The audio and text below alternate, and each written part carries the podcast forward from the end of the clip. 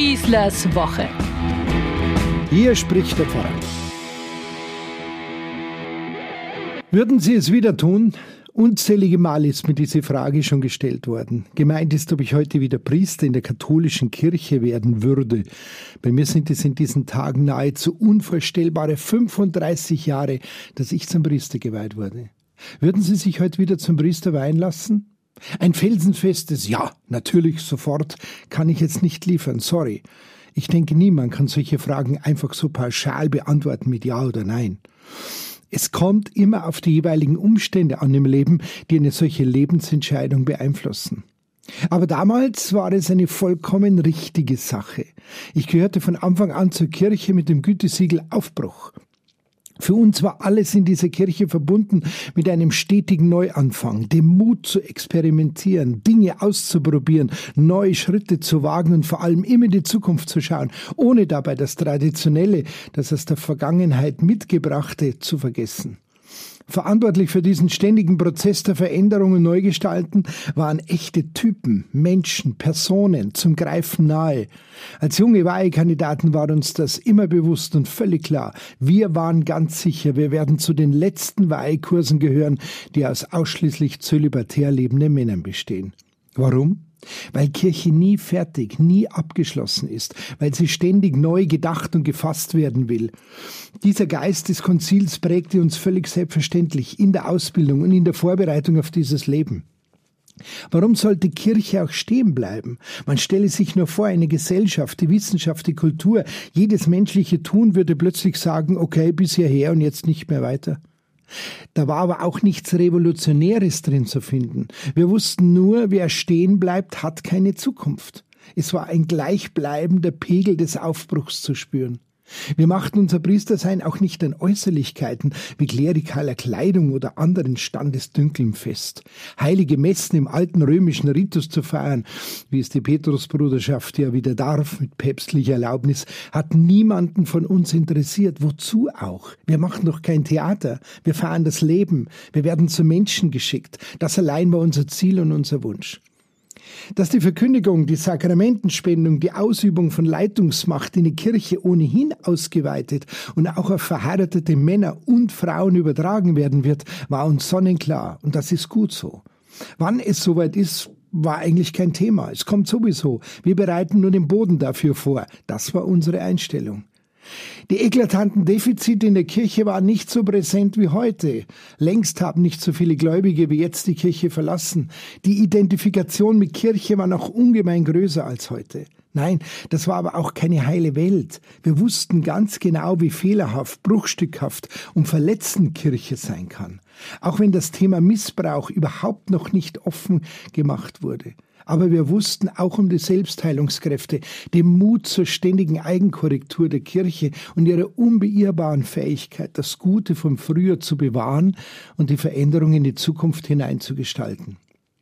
Das Konzil hat es uns doch deutlich vorgemacht. Allein mit der Liturgiegestaltung, die neue Messe in der jeweiligen Landessprache, den Priester ab jetzt zum Volk hinzuwenden als sichtbares Gegenüber Christi, eine Vielzahl neuer Gottesdienstformgestaltungen und so vieles mehr ließ uns nur erahnen, was diese Kirche ist. Mit weit ausgebreiteten Armen geht's in die Zukunft und da wollten wir unbedingt mit dabei sein. Dafür standen konkrete Gestalten, die uns anleiteten und begleiteten. Theologen wie Romano Guardini und markante Bischöfe, die ihren Gläubigen wirklich vorangingen und nicht nur ihre Titel und wie feierlich schreitende Kleiderständer nur ihre festliche Amtskleidung vor sich hertrugen. Ein Julius Kardinal Döpfner, ein Franz Kamphaus, hier in München ein Weihbischof Teves, die konntest du in jede Kirchendiskussion stellen. Sie hörten zu und führten kraftvoll das Wort.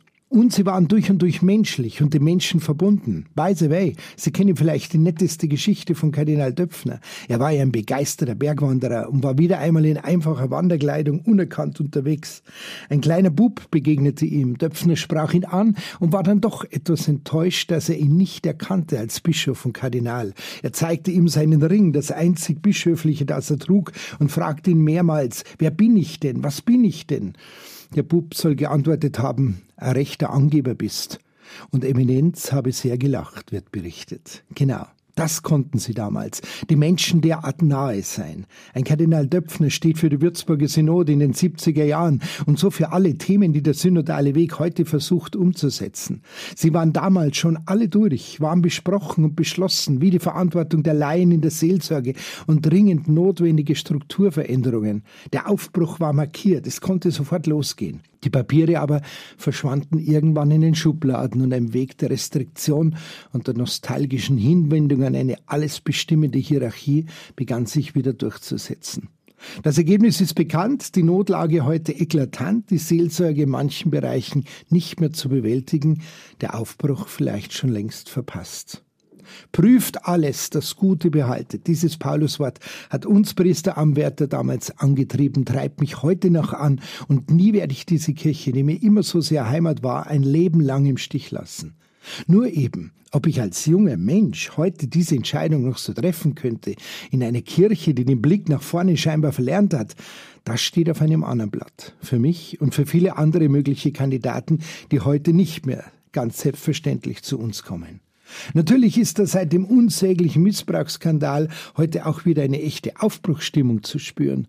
Der synodale Weg, der Dreiklang Aufarbeitung, Prävention, strukturelle und geistliche Erneuerung im Zusammenhang mit dem Missbrauchsskandal, das Ende der Verurteilung querer Menschen innerhalb der Kirche, das alles sind mehr als eindeutige Anzeichen.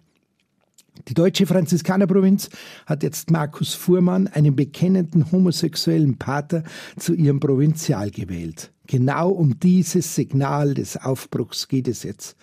Das wiederum wäre vor 35 Jahren undenkbar gewesen. Heute aber ist es nicht nur möglich, sondern dringend notwendig für die neue Zeitenwende in unserer Kirche. Da muss ich sagen, könnte ich vielleicht gar nicht anders antworten als mit einem entschiedenen Ja. Wenn man mich fragt, würdest du wieder Priester werden. In so einer offenen, bejahenden und aufbrechenden Kirche. Na klar, ohne Frage, sofort. Ich wünsche euch eine gute Woche und den wenigen, die in diesem Jahr leider nur geweiht werden zu Priestern, eine genauso erfüllte Zeit, wie wir sie erleben dürften. Euer Pfarrer Schießler. Schießlers Woche, ein Podcast vom katholischen Medienhaus St. Michaelsbund und dem Münchner Kirchenradio.